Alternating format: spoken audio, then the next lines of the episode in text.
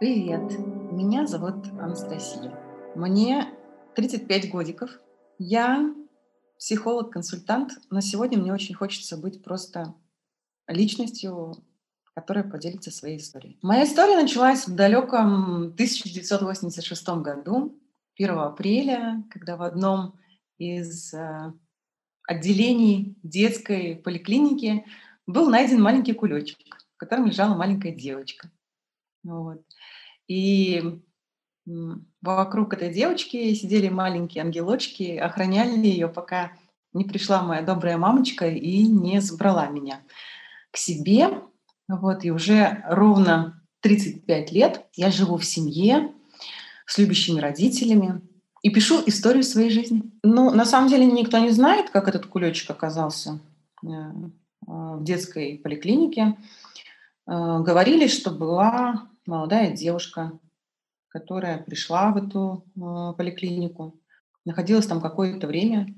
Говорят, что она переживала, ходила из угла в угол, а потом исчезла, оставив, да, оставив кулечек.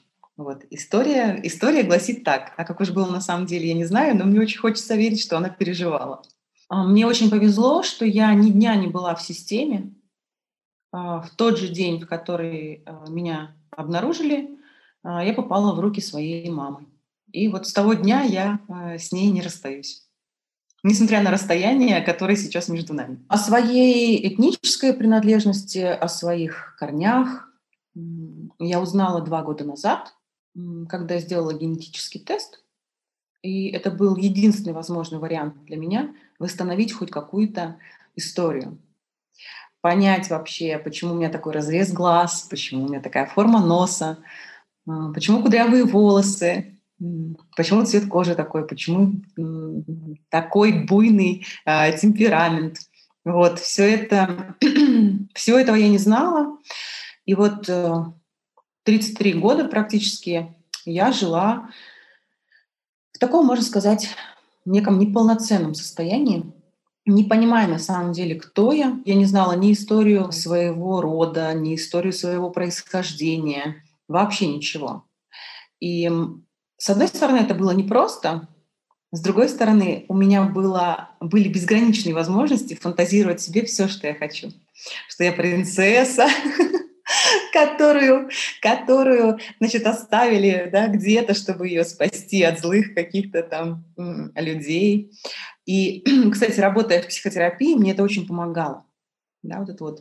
Я, я имела возможность представлять себе все, что я хотела. Мои родители, ну, как и все люди, эм, выходцы из Советского Союза, а, метисы, да, там у них смесь кровей, а мой папа, он молдаванин с украинскими корнями, моя мама русская с польскими корнями. Вот. Ну, в принципе, они советские люди. Этим все сказано. Когда я получила результаты, а, я помню этот момент, я боялась открывать это письмо, я боялась смотреть, что там написано будет. Я увидела, что письмо пришло, пока я ехала в метро. Я доехала до станции, где я жила. Я вышла из метро, я открыла, я убедилась, что оно пришло но я не стала открывать вложенный файл, где была вся информация. Я пришла домой, выпила чаю, и я как будто бы продлевала да, вот эту еще свою историю, потому что это условно жизнь, которая была до, да, и жизнь, которая стала после получения этого письма, она, конечно, очень сильно изменилась. Изменилась внутри меня, изменилось, я не побоюсь даже сказать, на генетическом уровне. Я сейчас говорю, у меня просто а, мурашки по коже. А, так вот, открыв это заветное письмо, я узнала, что во мне несколько кровей. А, в большей степени, в большем проценте во мне преобладает турецкая кровь, а, также есть итальянская кровь и еврейская кровь. Вот такой э, интересный смузи получился. Я всегда подозревала, что во мне есть э, восточные корни, да, скажем так. Во-первых, действительно, внешность у меня э, напрямую об этом говорит. Во-вторых, когда маленький ребенок слышит э, музыку, как, да, как играет дудук или как звенят цимбалы, да, или с какими-то такими восточными напевами, кровь начинает быстрее циркулировать в твоем теле, ты это чувствуешь. И, конечно же, я всегда знала, что что-то есть. И мне просто хотелось узнать, что именно. До того, как я узнала о своих эм, корнях, о своей принадлежности, а, я была в Турции, я была много раз в Италии, я ни разу не была в Израиле до сих пор. Но как-то это меня не трогало. То есть я на уровне чувств никогда не испытывала там особого трепета да, в той или иной стране. Я никогда, что касается личной жизни, например, не встречалась э, с мужчинами, которые были хоть как-то на меня похожи. Вообще. Я отрицала это напрочь. Я всю жизнь хотела выйти замуж за блондина с голубыми глазами, желательно там, а, русского парня, чтобы у меня были дети, там, похожи на него. И, конечно же, все это шло от полного непринятия себя. Вот абсолютного. Я настолько не принимала себя, я настолько себя, а, не побоюсь даже сказать этого слова, ненавидела себя, да, свой, свою, вот, это, свою природу, свое нутро, свое тело, свою внешность, волосы, часть, части там, тела, да, черты лица.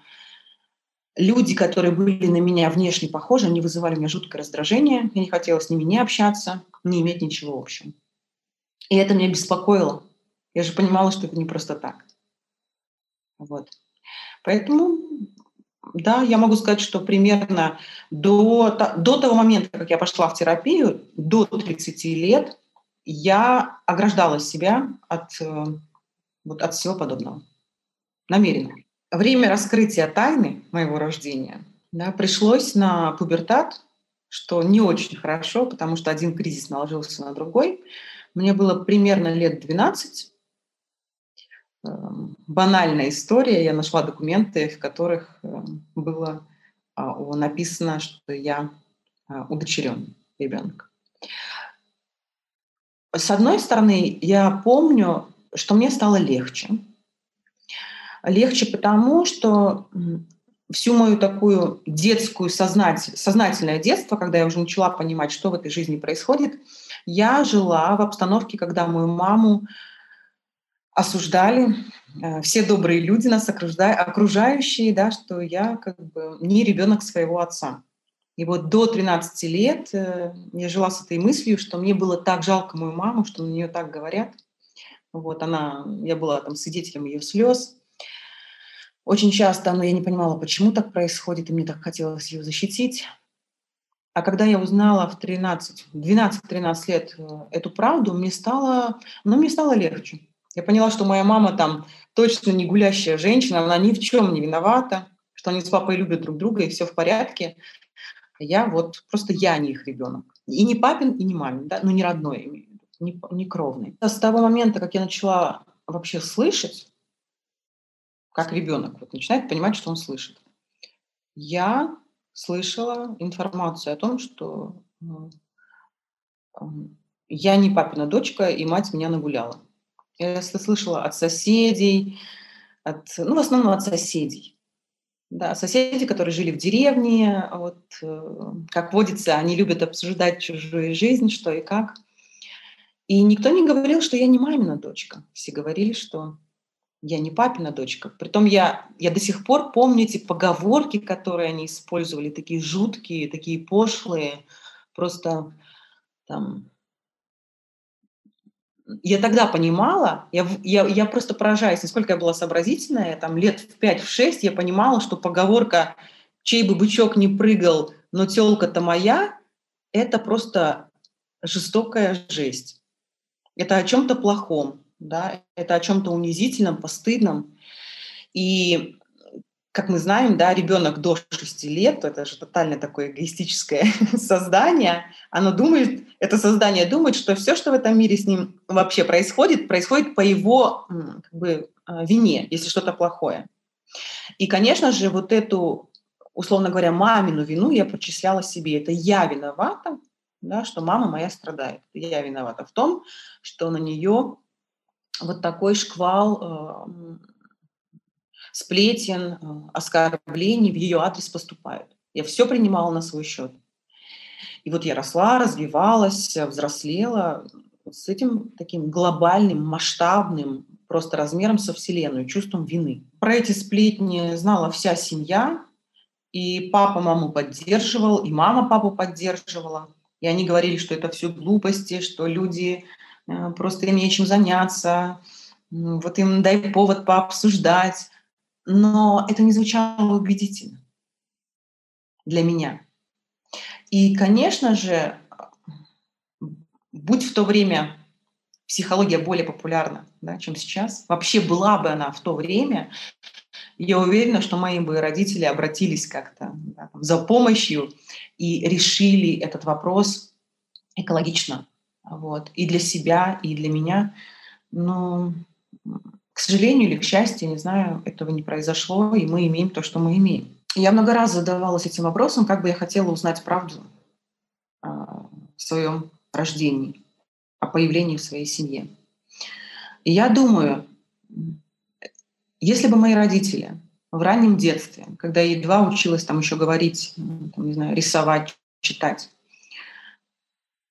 в какой-то игровой форме, очень мягкой, да, но потихоньку, по чуть-чуть, очень аккуратно вклад, вкладывали бы в мое сознание а, мысль о том, что я их дочь, но я где-то родилась, что я у них появилась, ну, какую-нибудь красивую такую историю придумали бы, фабулу, да, я бы с ней выросла, я бы не была таким жутким травматиком, как я есть э, на сегодняшний день. Несмотря на психотерапию, как мы знаем, травматизм, он никуда не уходит, мы просто учимся с этим жить. С другой стороны, если бы я выросла, все зная, все понимая, я больше чем уверена, что я бы никогда не стала психологом.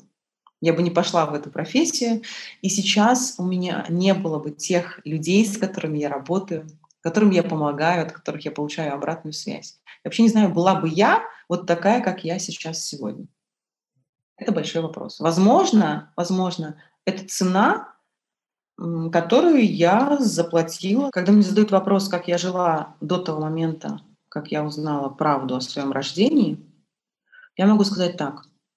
До 13 лет, когда я лишь догадывалась, еще ничего не знала, я жила не очень хорошо внутренне. После 13 лет, когда я узнала эту правду, мое внутреннее состояние ухудшилось. И ухудшалось оно все больше и больше с каждым годом до того момента, до 29 лет, пока я не пришла в личную терапию. я не помню себя счастливой до 30 лет вообще. Несмотря на какие-то победы, достижения, заработки, подарки, несмотря на всю, которую мне дарили мои родители, я не помню себя счастливой.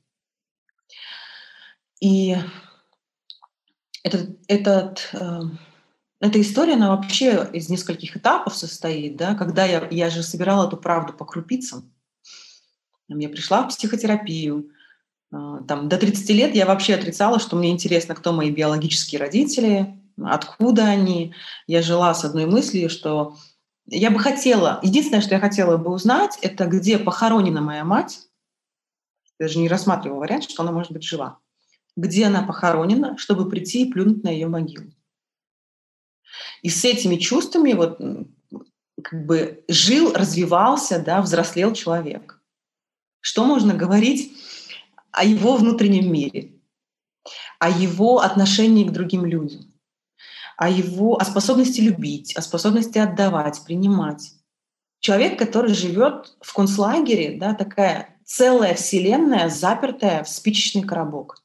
Когда я пришла в терапию, я пришла ну, не с этим запросом, конечно. Я пришла, как и все, приходят молодые девушки, у меня не клеются отношения с мужчинами, да, я очень там хочу замуж, хочу детей. И где-то на пятой сессии, наверное, я так очень скользь обмолвилась о том, что, ну, как бы я же не родная там дочь своим родителям. Ну, и, и дальше начала что-то рассказывать. И у моего терапевта был шок, потому что, ну, как бы это такая важная информация, а человек, они так просто... Про, между прочим, вы знаете, я забыла сегодня перчатки дома. Ну, это, конечно, там психологические защиты, да, все они срабатывают.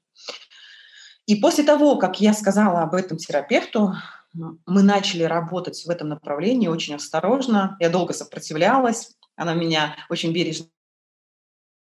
И подвела она меня к тому, чтобы я решилась, у меня было желание, да, ну, чтобы я решилась, чтобы я смогла, чтобы я осмелилась, чтобы я дерзнула выйти на, на разговор с моими родителями. Потому что все эти там 30, я могу сейчас, сейчас просто волнуюсь, да, немного путаться, там 32-33, то есть это было где-то в этих промежутках а, времени моего возраста. А, я мы, мы жили в состоянии, что все все знали, но не говорили об этом вслух. И это было настолько тяжело, потому что там любой фильм, который шел по телевизору, да, любая история, где фигурировало хоть немножечко слово «родной», там, ты мой родной человек, ты там моя родная мама, ты моя родная дочь, я видела, как как на глазах у моей мамы появляются слезы, и эти же самые слезы появлялись и на моих глазах. Мне очень хотелось вот сказать, ты моя родная, но мне, мне всегда казалось, если я ей скажу, ты моя родная, она мне не поверит, потому что она знает, что ну, мы не родные друг другу. И вот, э, да, в терапии мы проработали этот вопрос с моим психологом, и я вышла на разговор. На разговор с моими родителями. Сначала этот разговор состоялся с папой. Я долго оттягивала, я не знала, с чего начать. И на тот момент я была в Америке, как бы очень далеко, за океаном. И я хорошо помню тот день, когда я проснулась рано утром, и я понимала, что я не могу дышать вообще. Просто я задыхаюсь. Я набрала номер телефона папин, не могла остановиться, рыдала, и он, он меня спрашивал, что случилось, там, расскажи, тебе нужна помощь, что происходит. Я говорю, папочка, я больше так не могу жить, пожалуйста. Вот если ты мне сейчас не скажешь правду, я просто задохнусь и умру. И я ему, я ему сказала, почему вы никогда мне не, почему мы никогда не обсуждали этот вопрос, почему мы никогда не говорили на эту тему. Я ведь вас так люблю, и вы меня любите. И нужно отдать должное моему, моему папе. Он сказал, я тебя очень люблю, но мне кажется, этот разговор будет несправедливо вести вдвоем потому что есть мама, и она тоже должна в нем участвовать. Я вернулась из Америки, моя мама и готова была уже полететь домой. Мои родители живут в Казахстане, я была в Москве. Готова была полететь домой, и чтобы поговорить с ними. И тут я узнаю, что маме становится резко плохо, ее нужно вести на операцию.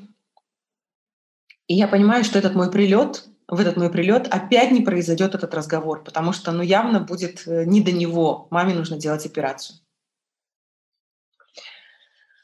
Я прилетаю в Казахстан, мы забираю родителей. Я прошу прощения, просто я плачу. Я забираю родителей, мы едем в Самару, везем маму на операцию. И до этого моей маме несколько раз уже делали операции. Но в тот день мне было так страшно, что если она не очнется от наркоза, я с ней так и не поговорю. Я не смогу ей сказать то, и как я потом с этим буду жить.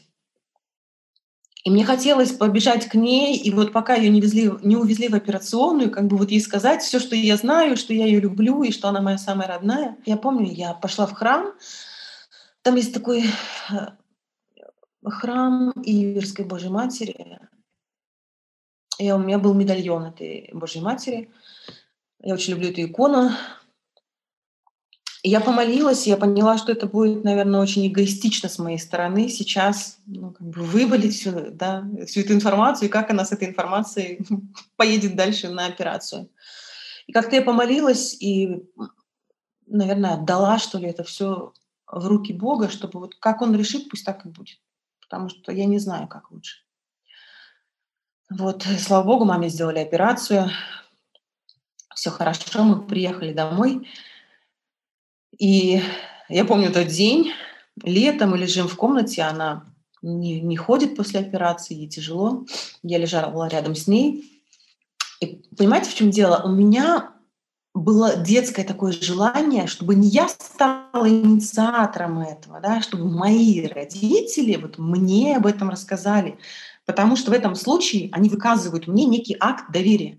Да, они говорят, я тебе верю, я тебе доверяю, я готов с тобой поделиться этой тайной, ты имеешь право ее знать. И моя мама начинает со мной этот разговор.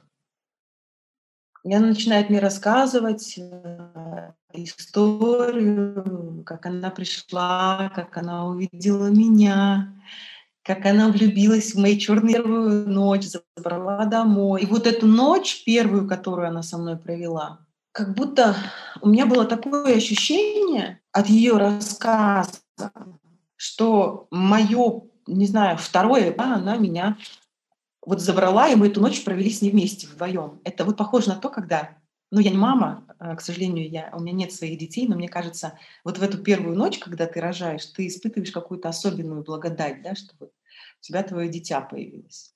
Ты мама, и это твой вот, вот начало чего-то нового. И она так красиво рассказывала эту историю, как будто сказку какую-то она мне даже понравилась, эта история, что все, ну, неужели это было так красиво? Неужели я так красиво пришла в этот мир, в эту семью? И нужно отдать должное и моей маме, и моему папе в первую очередь, что мама, что папа, они, они мне сказали, мы не имеем права осуждать как бы ту женщину, которая тебя оставила. Мы не знаем, какие у нее были обстоятельства. И мы ей очень благодарны, что она 9 месяцев тебя выносила, родила и позаботилась о том, чтобы тебя принести оставить в том месте, где мы тебя, а, откуда мы тебя заберем. Я вот думаю, если бы я узнала все эти подробности от каких-то других людей, от работников, не знаю, роддома, больницы, от каких-то родственников,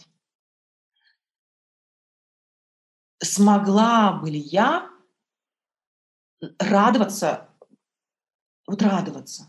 Это, вот, вот это радость, знаете, как, вот, какая вот благая весть, да, вот, которую ты переживаешь, тебе ее приносят, вот как благую весть Богородицы принесли, что она станет мамой, да, и как будто бы вот это моя благая весть, что я пришла в этот мир.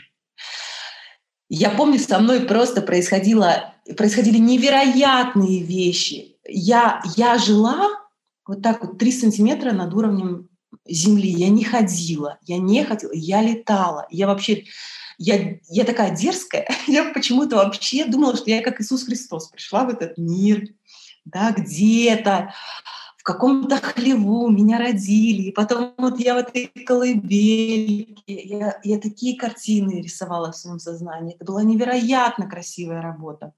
Я рассказывала об этом своему терапевту, она меня поддерживала. Я просто не представляю, что я могла родиться в других условиях. Я не представляю, что я была 9 месяцев под сердцем женщины, которая меня не любила, не хотела и не желала. Смотря на себя сегодня, какая я, какие люди меня окружают, ну, я не могла родиться от плохого человека. Мне кажется, я пришла в этот мир с любовью, но просто мне потребовалось, мне потребовалось прожить возраст Христа, чтобы из этого ветхозаветного человека переродиться и стать человеком Нового Завета.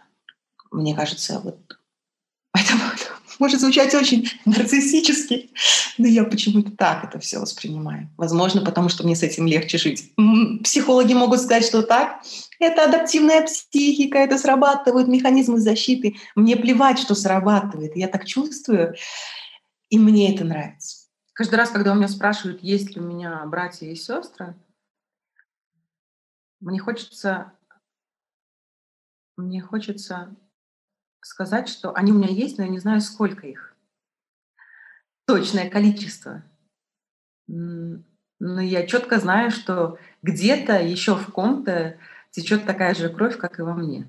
В Евангелии сказано, что там есть такая фраза в Евангелии от Матфея. Говорится, что Иисус сказал, что «И кто примет э, одно такое дитя во имя Мое, тот меня принимает». Мои родители не имеют своих э, родных биологических детей, но в свою семью они приняли двух таких э, двух божьих детей. Мою сестру старшую, они, они ее удочерили, когда ей было 4 года. То есть они взяли уже достаточно взрослого ребенка, четырехлетнего. А, мамы, если кто-то нас сейчас слушает, они понимают, что такое ребенок 4 лет, которого уже нарушение привязанностей, да, и с этим нужно очень много работать.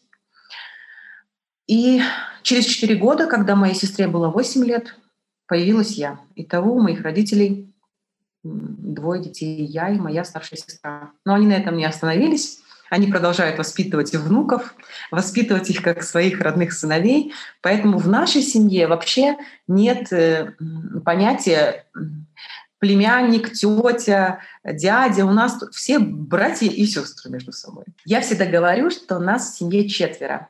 Моя сестра, я, два сына моей сестры, которых я считаю ну, своими братишками младшими. Мою сестру удочерили, когда ей было 4 года. И, конечно, ребенок 4 лет, он уже многое знает и понимает. А ребенок 4 лет, который рос на улице, выходец из неблагоприятной семьи, такие дети гораздо взрослее да, чем те дети, которые воспитываются любящими мамой и папой. Поэтому моя сестра, она знала все э, с самого начала. И, конечно же, она была свидетелем моего появления э, в семье. Но даже по ее поведению, по ее отношению ко мне, я не могла предположить, что мы не родные. Потому что то, насколько нас любили родители, мою сестру, меня, ну, родных детей так многие не любят, как любили нас. И с сестрой у нас были очень сложные отношения. Мы ссорились, дрались. Но ни намека на то, что как бы всегда это было нормально. Вы, родители говорили, там, вы же родные сестрички, ну вам так, значит, ну так, не ведите себя, любите друг друга, там, а мы дрались. И это было абсолютно органично, гармонично, то есть, ну нормально, просто такие непростые дети. Просто такие непростые. Моя сестра с детства а, знала, что у нее есть другая мама, да, родная мама, что у нее есть родные братья и сестры. Но как она, по ее рассказам, потом, когда мы уже обсуждали этот вопрос, она никогда не проявляла особого интереса, чтобы с ними познакомиться, чтобы с ними сблизиться. Хотя были попытки с той стороны, со стороны ее сестры эм, как-то восстановить эти семейные связи. Но моя сестра этого не захотела, возможно, ей это было не нужно. Это, на самом деле, это ее выбор. Раз она так решила, пусть будет так. Но она знает, она знает и историю своего происхождения, и родителей, и национальность. Все это она знает. Я очень часто сама размышляю на тему того, как я жила с 13 до 29 лет, и что я с собой делала, чтобы не чувствовать, чтобы подавлять те чувства, которые во мне возникали. В мультике Маугли есть очень хорошие слова да, про зов крови. И с 13 лет вот этот зов крови, он во мне проснулся. Я бы сказала, он начал просыпаться с этого возраста, с 13 лет. Но я настолько его профессионально, отработанно, уверенно подавляла, не давала ему никак проявляться. Вот до 29 лет, можно сказать, он был лишен права на голос. Проявлялся он следующим образом.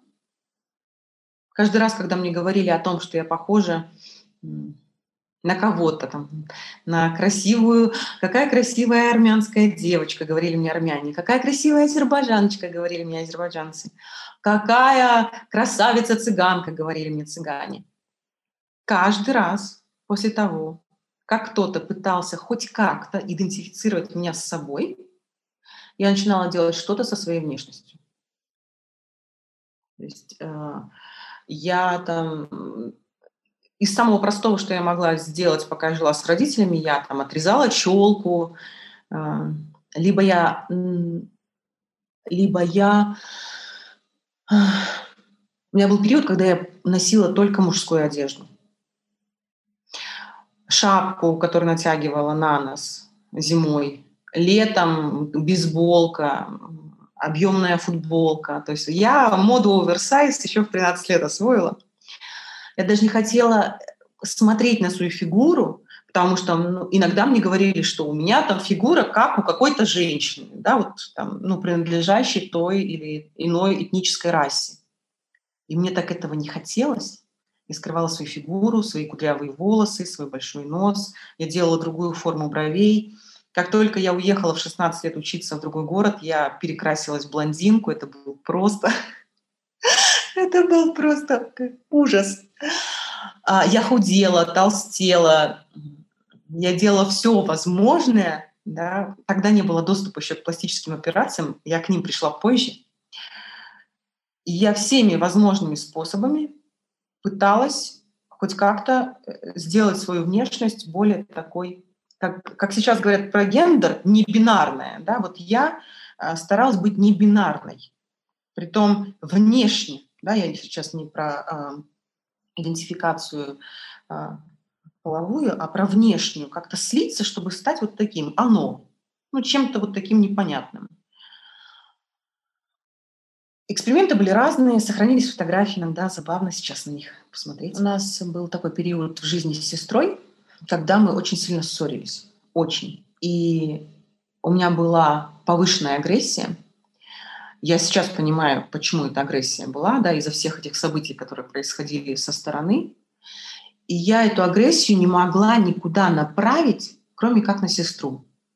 И так как я значительно э, крупнее ее, несмотря на разность в возрасте, в какой-то момент я начала ее очень сильно бить. Очень. Во мне проснулась такая жестокость. Я сейчас понимаю, что эта жестокость была обращена на мою сестру, как на единственного, кто мог выдержать это. Да? То есть то, что должно было быть обращено на мир, внешний мир, я обратила на свою сестру. Ей приходилось очень несладко. И в какой-то момент, когда я перешла уже все возможные границы, а, моя мама поговорила со мной. Мне было тогда лет 9, и она мне рассказала о том, что моя сестра не родная.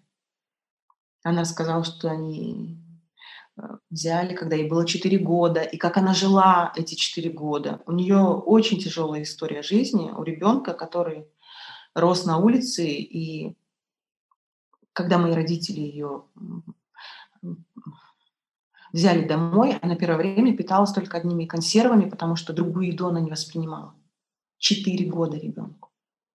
Она знала только вкус консерв. Я сейчас уже понимаю, что это был, пожалуй, наверное, единственный ну, рычаг управления моим гнев, моего гнева, направленного на сестру. И когда мне мама об этом рассказала, мне так стало ее безумно жалко. И, и после этого мое отношение к ней изменилось. Я стала ее да, как-то защищать, где-то покрывать. Относиться к ней стало лучше. Вот. И когда мне было 16 лет, то есть я вот в 13 я узнала, нашла эти документы. До 16 лет я молчала, держала все это в себе. У меня была... Если до этого моя агрессия была направлена на сестру, то когда я узнала свою правду, да, это превратилось в аутоагрессию. но выражалась различными способами. Мне так тяжело об этом говорить, но мне кажется, это очень важно об этом сказать. Иногда люди, которые хранят семейные тайны, они не понимают, какой вред они наносят э, детям.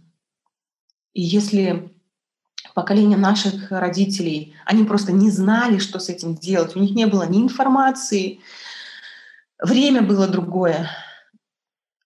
Люди, которые живут сегодня, вот так, скрывая что-то от своих, от своих детей, мне кажется, нужно просто во все, звонить во все колокола и говорить, что этого делать нельзя. Потому что ребенок все чувствует, и он все понимает. Ну,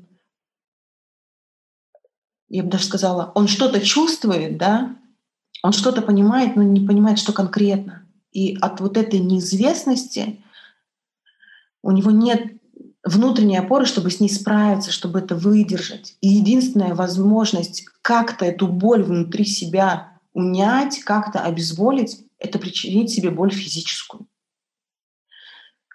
Именно поэтому там дети вырывают себе ресницы, брови, там, волосы выдирают.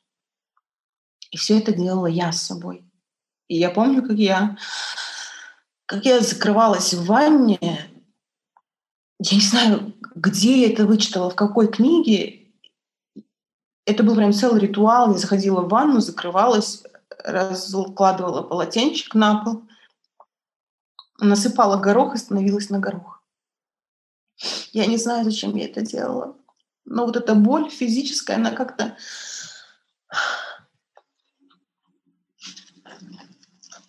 она как-то ослабевала. Она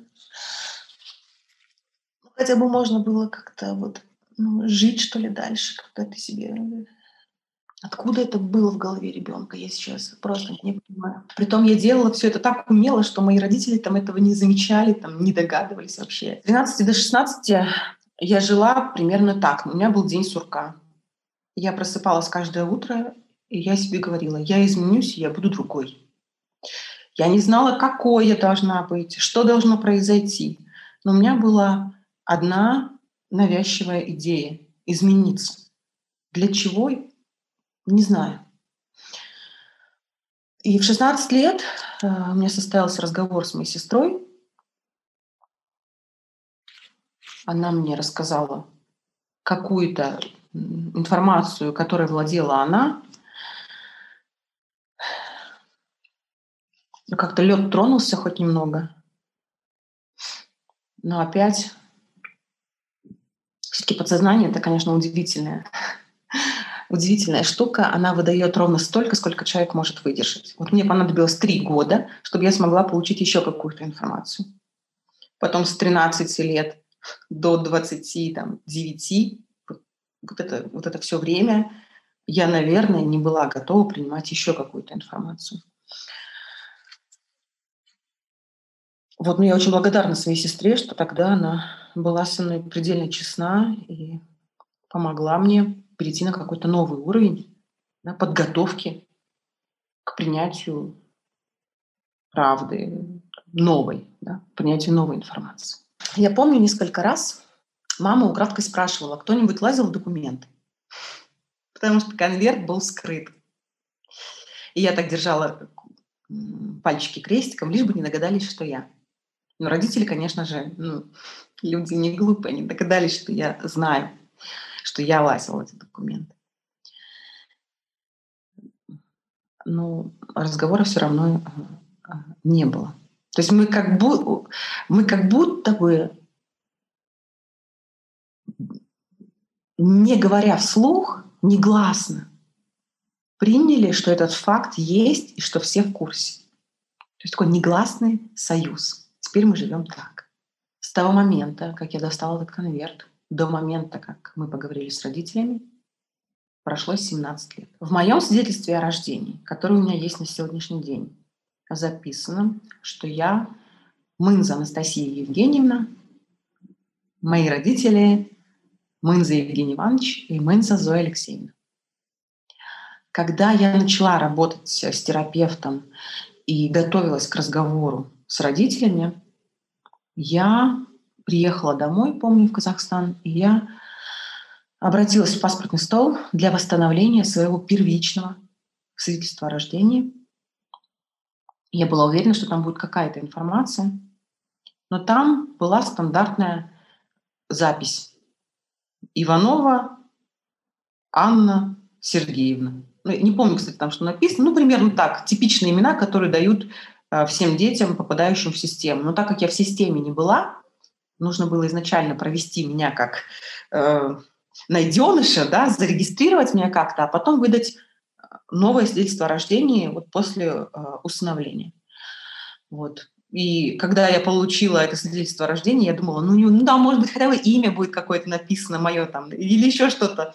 Может быть, я хоть что-нибудь узнаю. Ну нет, оно не дало никакой информации. Мне самой всегда было интересно, когда я родилась, потому что точной даты своего рождения я не знаю. И не знает никто.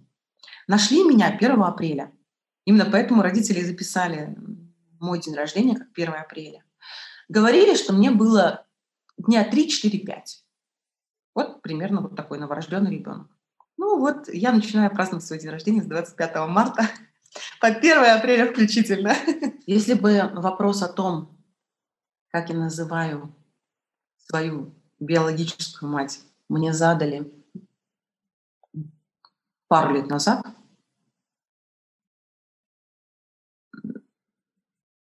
признаюсь честно, я не знаю, как бы я ответила. Я ее никак не называла. И это было на самом деле большой проблемой, потому что я ее не признавала. Есть я признала факт, что я там, не родной ребенок, не кровный ребенок своих родителей, но признать то, что у меня есть мать, которая меня родила, это был следующий этап. И он был очень непростым, очень. На этой теме было завязано очень много моих комплексов. Это непринятие себя, своей женственности, своей сексуальности. Это я даже не побоюсь этого сказать, а, это желание изничтожить в себе свою женскую часть. То есть просто чтобы вот в тебе не было внутри ничего напоминающего женщину. Отсюда все психосоматические заболевания, а, гинекологические, да, когда там ты вот ты ненавидишь женщину внутри себя.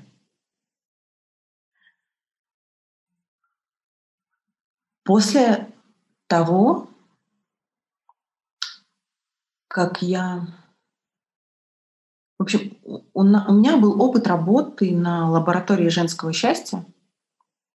Такой курс для женщин, который вела э, мой терапевт Наталья Владимировна Инина.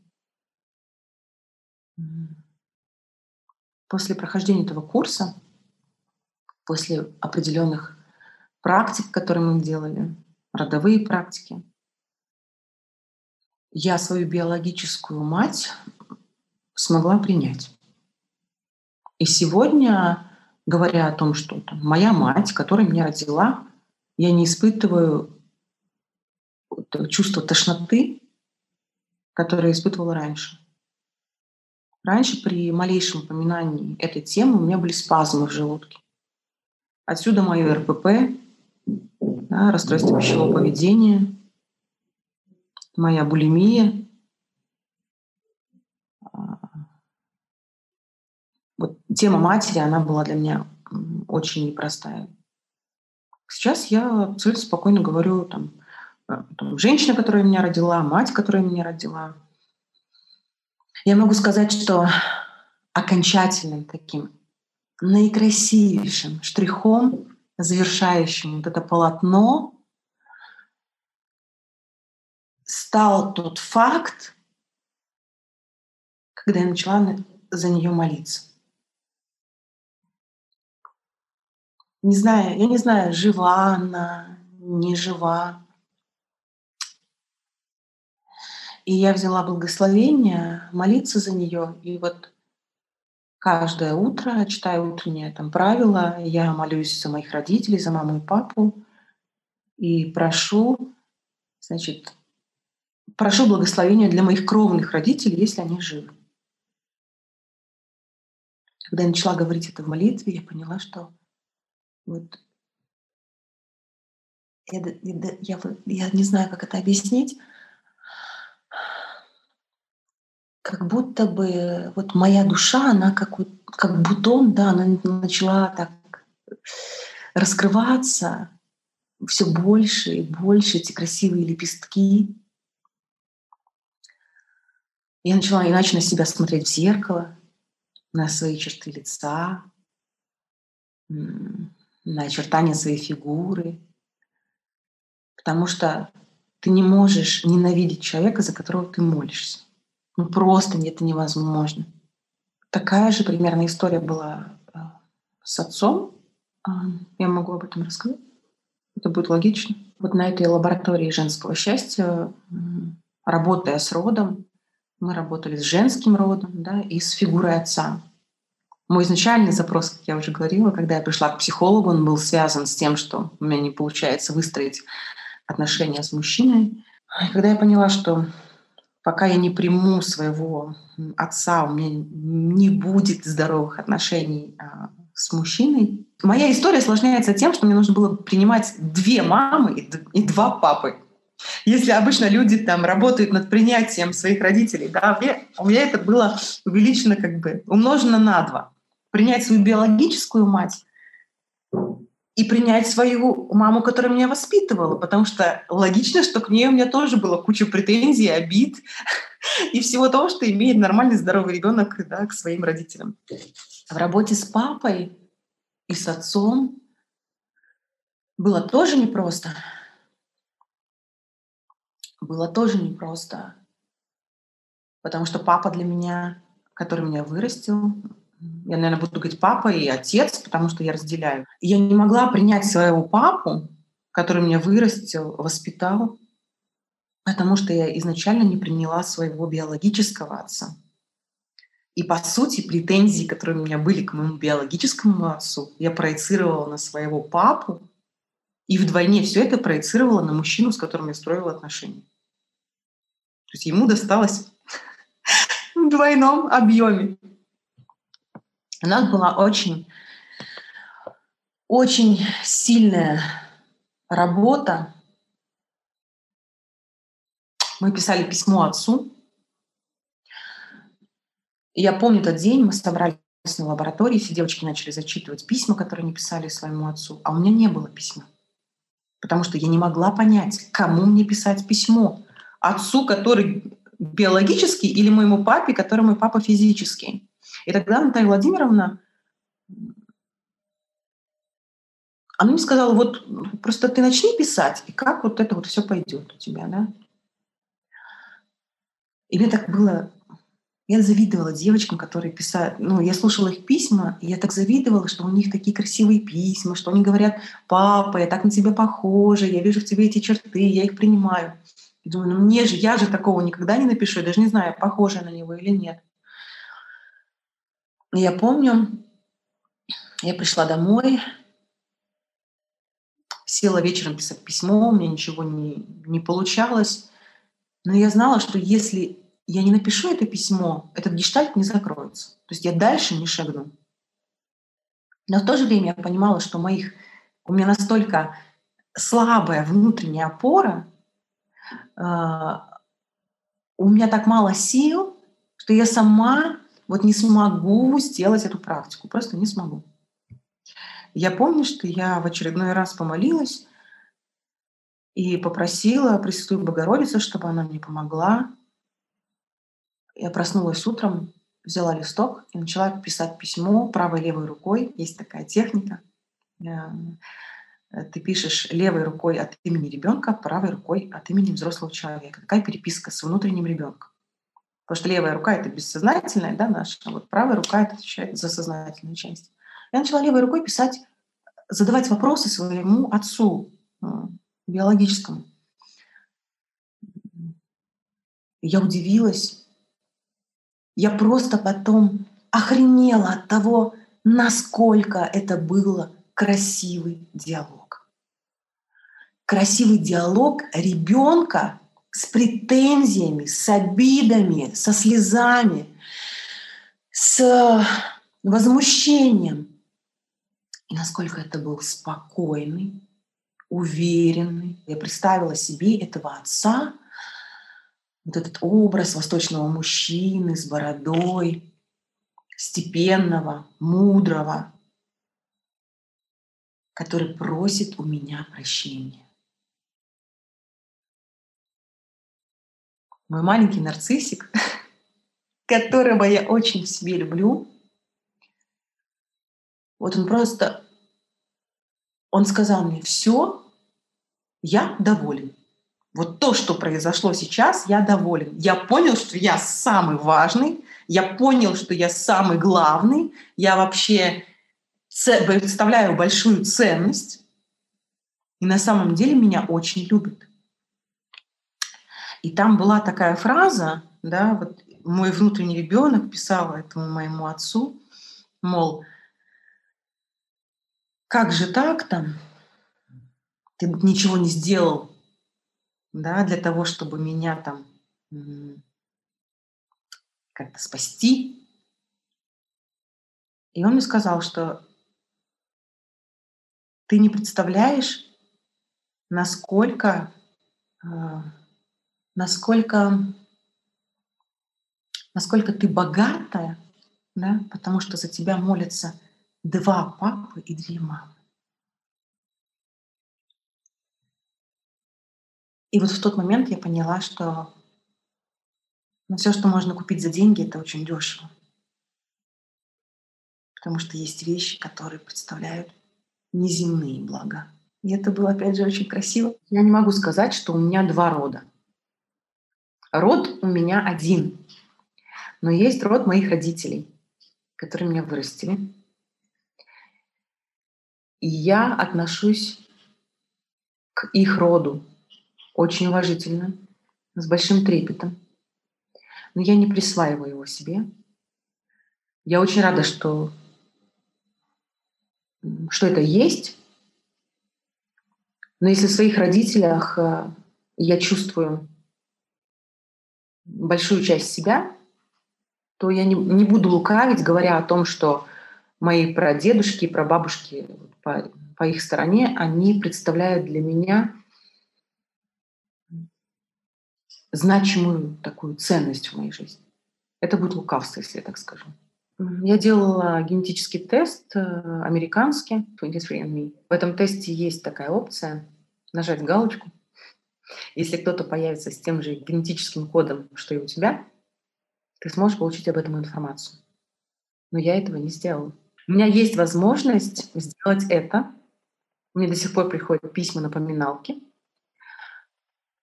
Но я не готова. Пока. Пока я не буду точно уверена в том, что я окрепла настолько, что я готова перейти на новый а, уровень в этой игре под названием «Жизнь». Мне очень интересно выстраиваются отношения с моим родом. Выстраиваются они исключительно в моей голове. Это большая потребность, на самом деле.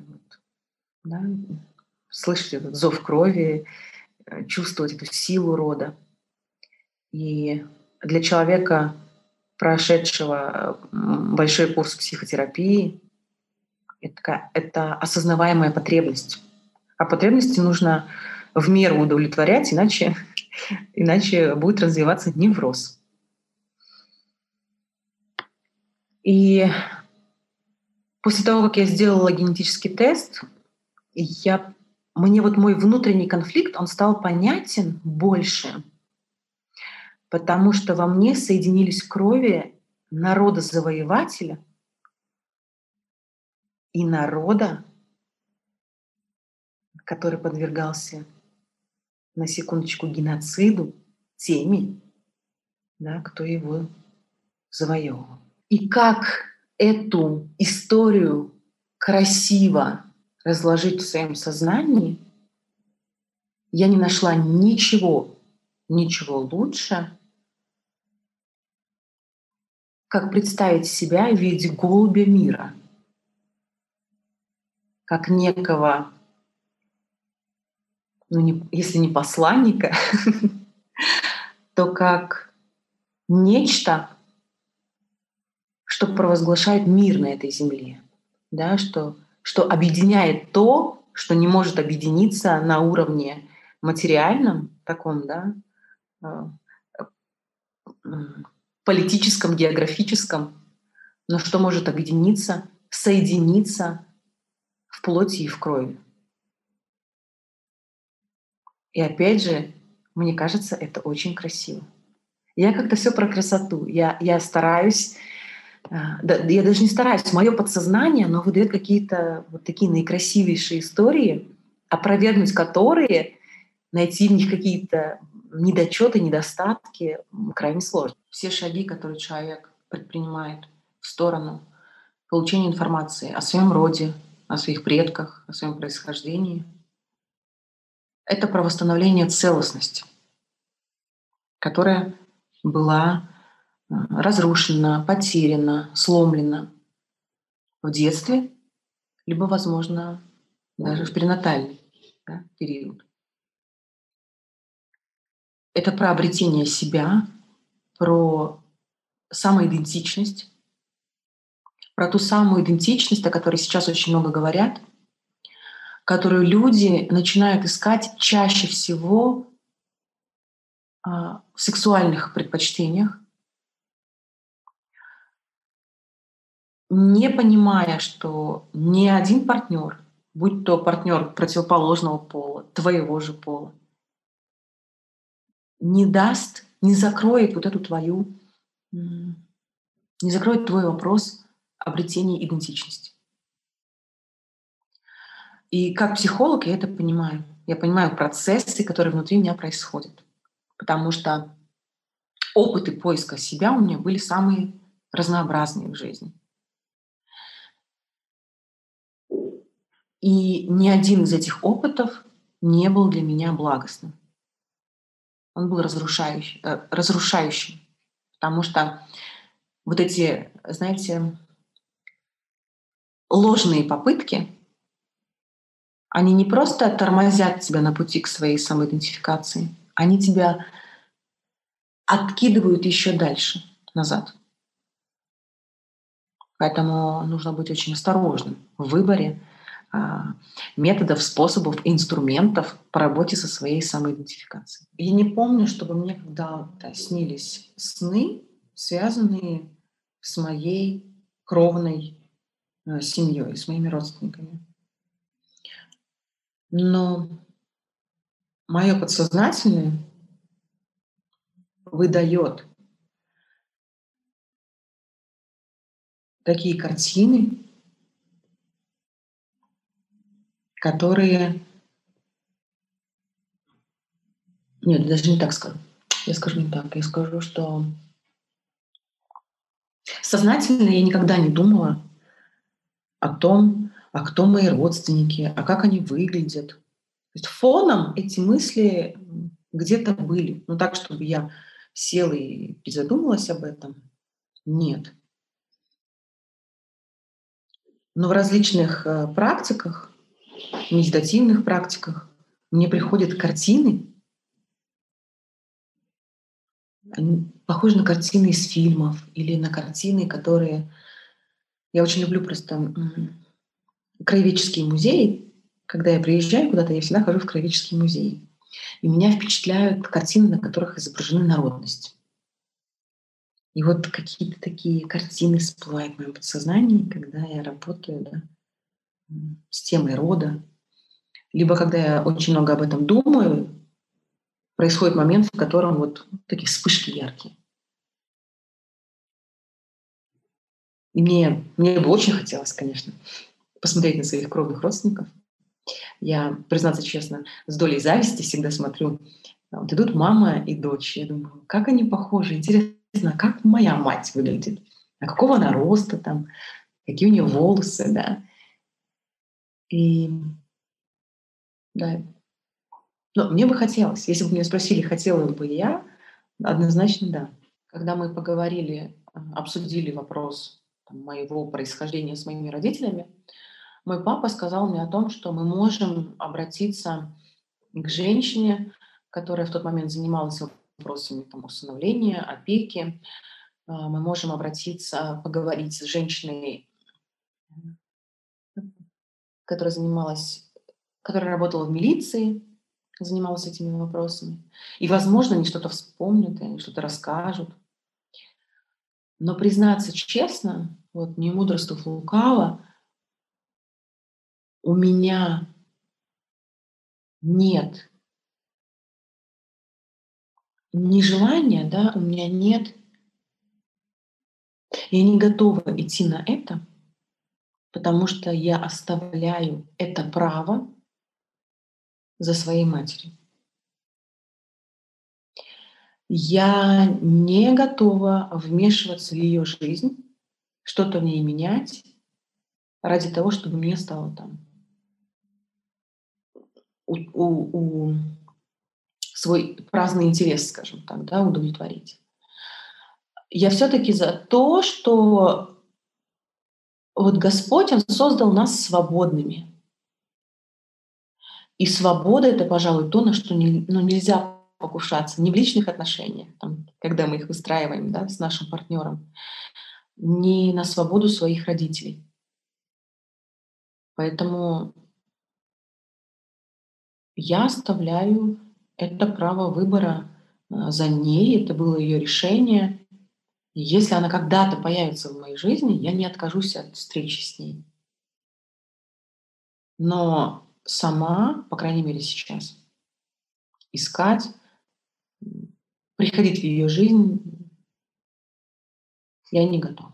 Самоидентификация – это один из вопросов, с которыми я работаю в терапии со своими клиентами. И, можно сказать, я настаиваю на том, что это очень важно. Что жизнь человека невозможно считать полноценной, полноценно насыщенной, если он не знает своего рода, если он не понимает, почему у него такой буйный нрав, да, почему у него такой красивый разрез глаз, почему его голос звучит так мелодично, почему его дети, например, не похожи на него. Да, ведь очень часто мы слышим такую фразу «в одной семье одними родителями воспитаны, а такие разные дети». Многие люди причисляют, многим родителям причисляют это как а, упущение, да, что они не так воспитали, мало вложили. На самом деле этот ребенок может быть просто быть похожим на кого-то из твоих родственников, там, в первом поколении, во втором, в третьем, неважно. И, знаете, ведь вот люди, которые слушают музыку, они сейчас поймут, о чем я говорю. Можно слушать музыку, вот она фоном у тебя играет дома. Можно слушать музыку, придя в зал консерватории.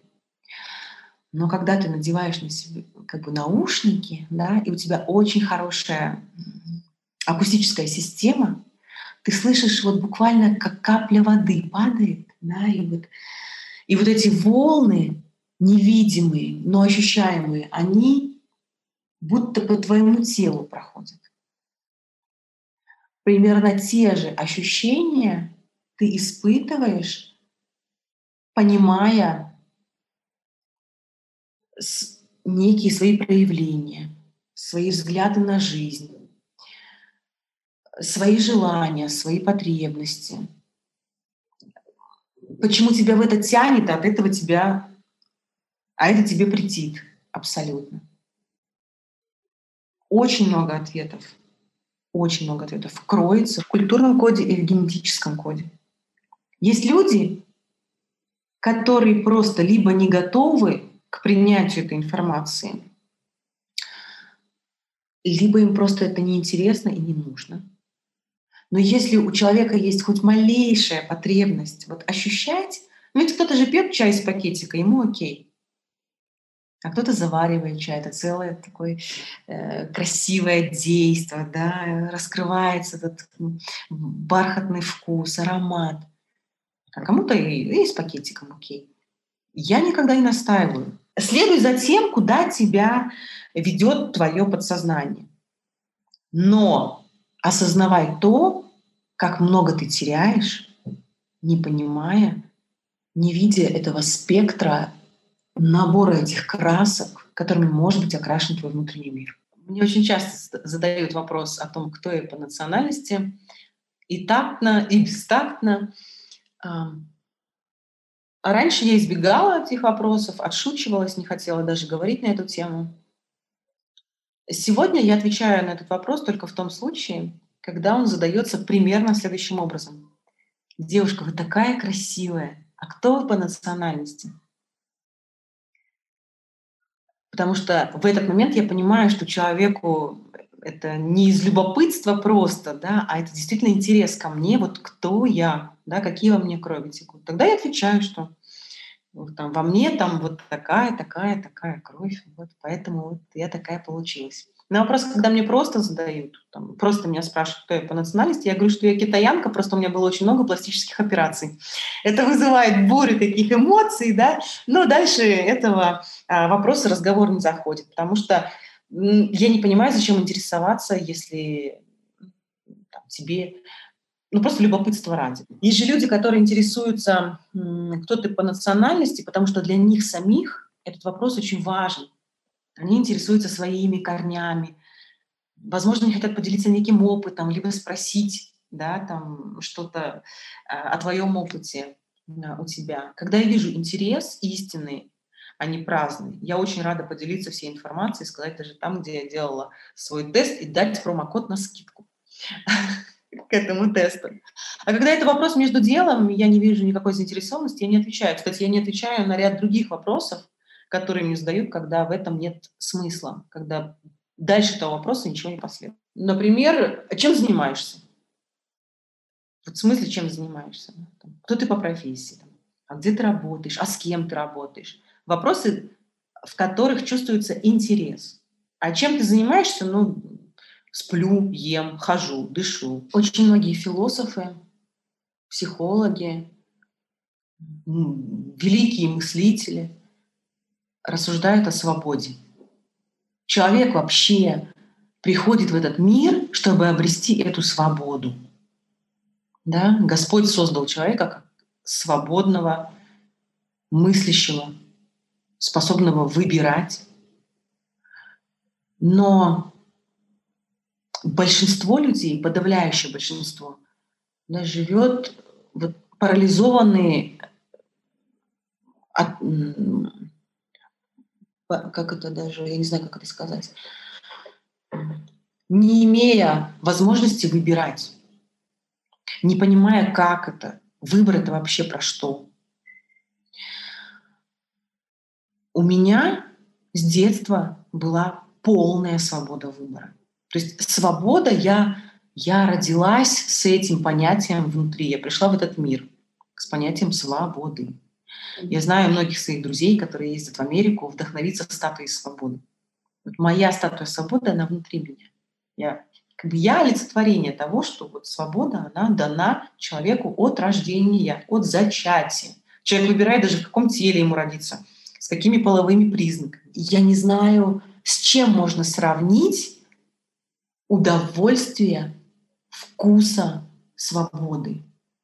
Это действительно ты, начи... ты ощущаешь это на кончиках своих пальцев, кончиками своих волос, она вот на, на ресницах у тебя зимой в виде снежинок, да, она там дождем э, э, по твоему телу.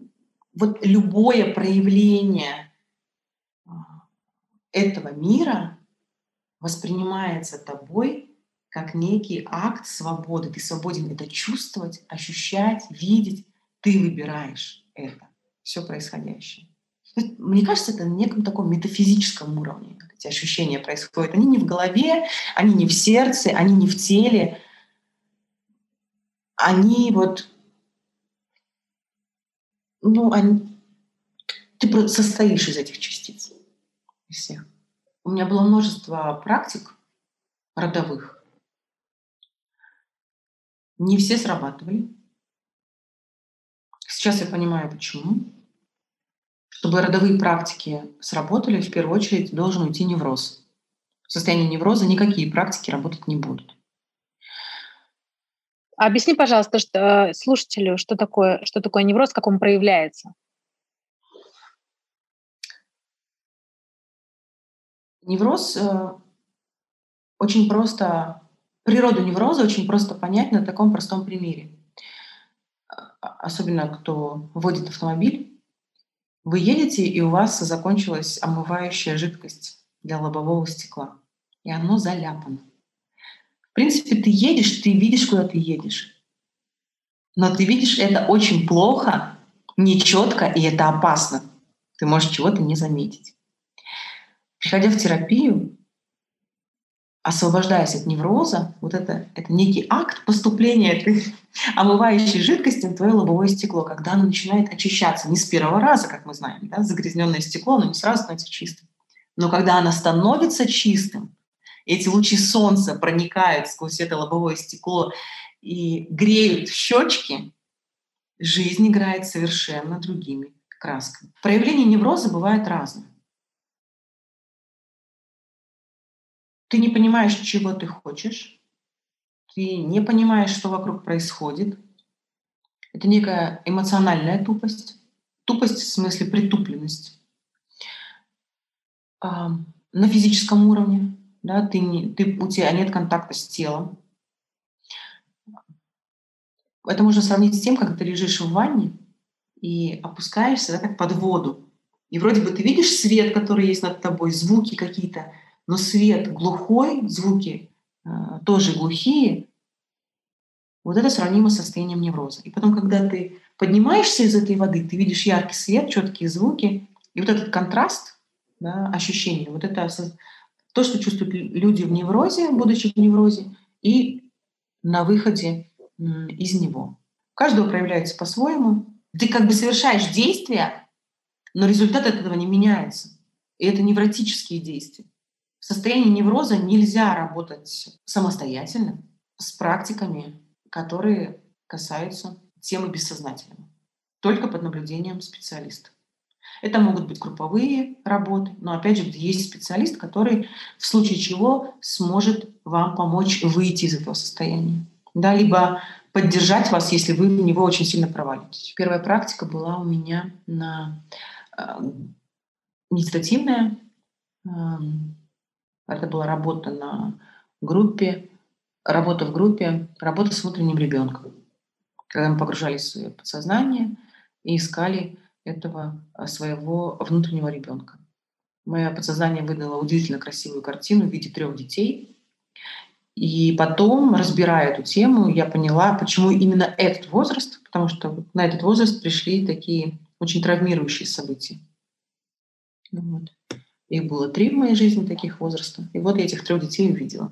С ними, с ними мне пришлось работать.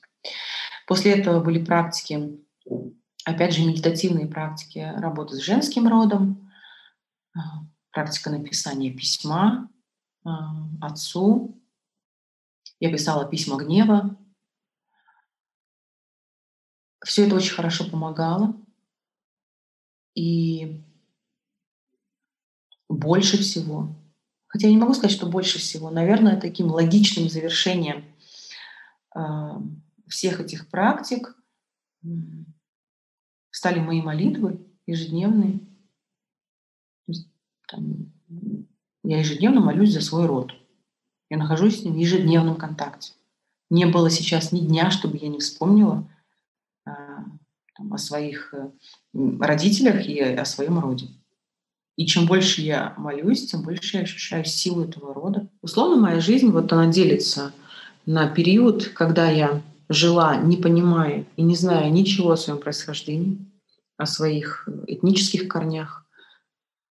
Это можно сравнить с тем, как с жизнью человека, который ежедневно ест овсянку на воде и все. Моя жизнь после того, как я начала работать с этим вопросом, меня, наверное, поймут парфюмеры, любители парфюма. Ощущение, когда ты наносишь э, аромат на тело, и он раскрывается часов через пять. И ты чувствуешь что-то вот богатство, такое, вот, такую нас, наполненность, густоту. Вот что значит жить сознанием своего рода. Это медитативная практика работы с внутренним ребенком. Она очень важна, потому что это первый шаг в работе с родом. Без работы с внутренним ребенком невозможно выйти на уровень работы с родом, с представителями твоего рода. Вот есть такой 26-й псалом, по-моему, Давида. Там есть слова, он говорит о том, что «Отец мой и мать оставили меня, но Господь меня примет». В нашей жизни так получается, что в какой-то момент мы отходим от наших родителей, мы от них сепарируемся. Это нормально, психологически, физически. Без этого невозможно развитие человека.